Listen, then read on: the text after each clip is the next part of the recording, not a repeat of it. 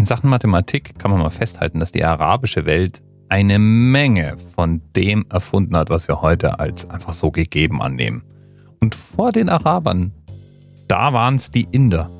Und Mathematik stand auch nie so für sich alleine da, sondern war meistens eingebettet in die Astrologie oder die Astronomie.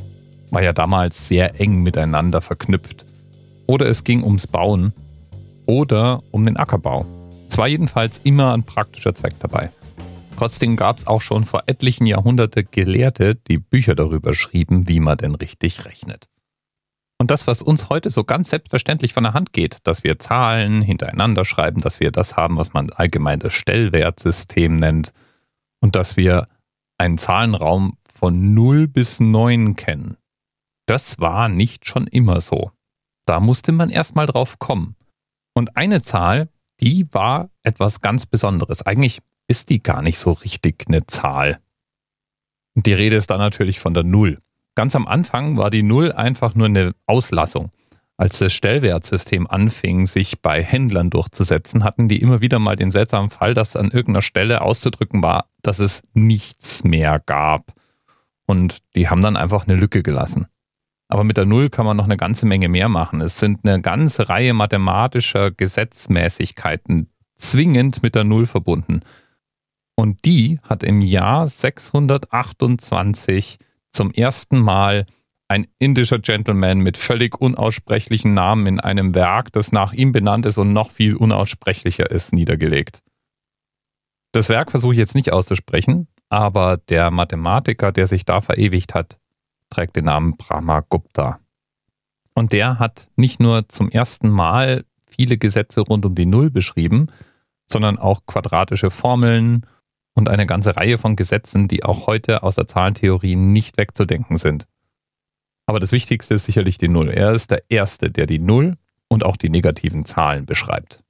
Ja, und dass die Null was ganz Besonderes ist, das wissen auch Siri, Cortana und Google. Zumindest scheint's so. Siri, was ist 0 durch 0?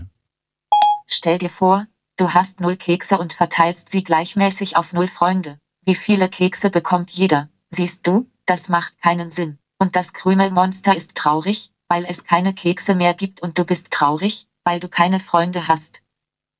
Boah, Siri, echt jetzt? Musst du es mir so reinreiben? Und das arme Krümelmonster. Oh nein, was mache ich jetzt bloß? Keine Kekse mehr. Ich muss drüber nachdenken, muss die Sache überschlafen. Ja, Siri macht übrigens immer denselben Gag. Ganz schön fies so. Ich habe mich dann mal vertrauensvoll an Google gewendet. Okay, Google. Was ist 0 durch 0? Zwei Nullen? Da geht's doch um Toiletten. Nicht mein Thema. Äh, ja, Google hat in dem Fall wenig Humor und verweigert sich eher. Dafür auf unterschiedliche Art und Weise. Siri erzählt immer denselben Quatsch, aber Google variiert wenigstens so ein bisschen. Okay, Google. Was ist 0 durch 0? Du willst mich wohl auf die Probe stellen. Hahaha, ja, hast du voll bemerkt, gell? Okay, Google. Was ist 0 durch 0? Das klingt nach einer Fangfrage. Das muss diese überragende künstliche Intelligenz sein, von der immer alle reden. Okay, Google. Was ist 0 durch 0? Computer sagt nein. Oder Humor halt. Was sagt denn Cortana dazu? Cortana, was ist 0 durch 0? Mathematisch geht das nicht. Manchmal tue ich es heimlich trotzdem. Aber bloß nicht weitersagen. Kein Problem, Cortana. Ich erzähle es nicht weiter. Und meine Hörer auch nicht. Cortana, was ist 0 durch 0? Mathematisch geht das nicht, also verschwende keine Zeit damit und back dir lieber ein paar Kekse. Meine Kekse hat er gefuttert und damit habe ich jetzt schon wieder nur null Kekse. Falsch, Ernie, falsch, falsch. Ich habe hier noch einen entdeckt. Ah, na fein. Ja. Ah, jetzt stimmt es wieder. Mit den Nullkeksen. Jawohl. Vielen Dank. Wiedersehen.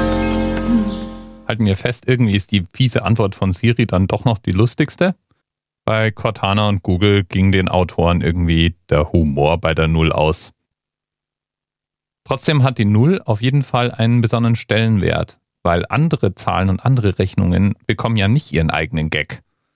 Und das liegt daran, weil Rechnungen mit der Null sich anders verhalten als die meisten anderen Berechnungen. So kann man zum Beispiel durch Null nicht teilen. Und die Multiplikation mit Null ergibt auch immer Null. Null hinzufügen ist, als würde man nichts hinzufügen. Dasselbe gilt fürs Abziehen. Und das ist natürlich irgendwie seltsam. Heute können wir da ganz sachlich drüber reden, aber im Mittelalter galt die Null bei manchen sogar als teuflisch. Warum fragst du? Ist doch ganz einfach. Wenn Gott für alles steht, dann ist das Gegenteil von Gott nichts. Und der Teufel ist ja wohl das Gegenteil von Gott. Also ist das, was für nichts steht, also die Null, natürlich damit auch die Zahl für den Teufel. Das war jetzt gerade übrigens nicht irgendein Schrei, sondern der sogenannte Wilhelm Scream. So eine Art Meme im Film. Aber das führt hier zu weit. Das verdient mal einen anderen anerzählt. Die Null jedenfalls. Sie ist was Besonderes. Und zum ersten Mal dokumentiert wurde sie in einem unaussprechlich betitelten Buch von einem Mathematiker namens Brahma Gupta. Danke nochmal an nicht sicher. Bis bald. TMRS 10, 9, 8. The experience of 47 individual medical officers. Was hier über die Geheimzahl der Illuminaten steht. Und die 23. Und die 5. Wieso die 5? Die 5 ist die Quersumme von der 23.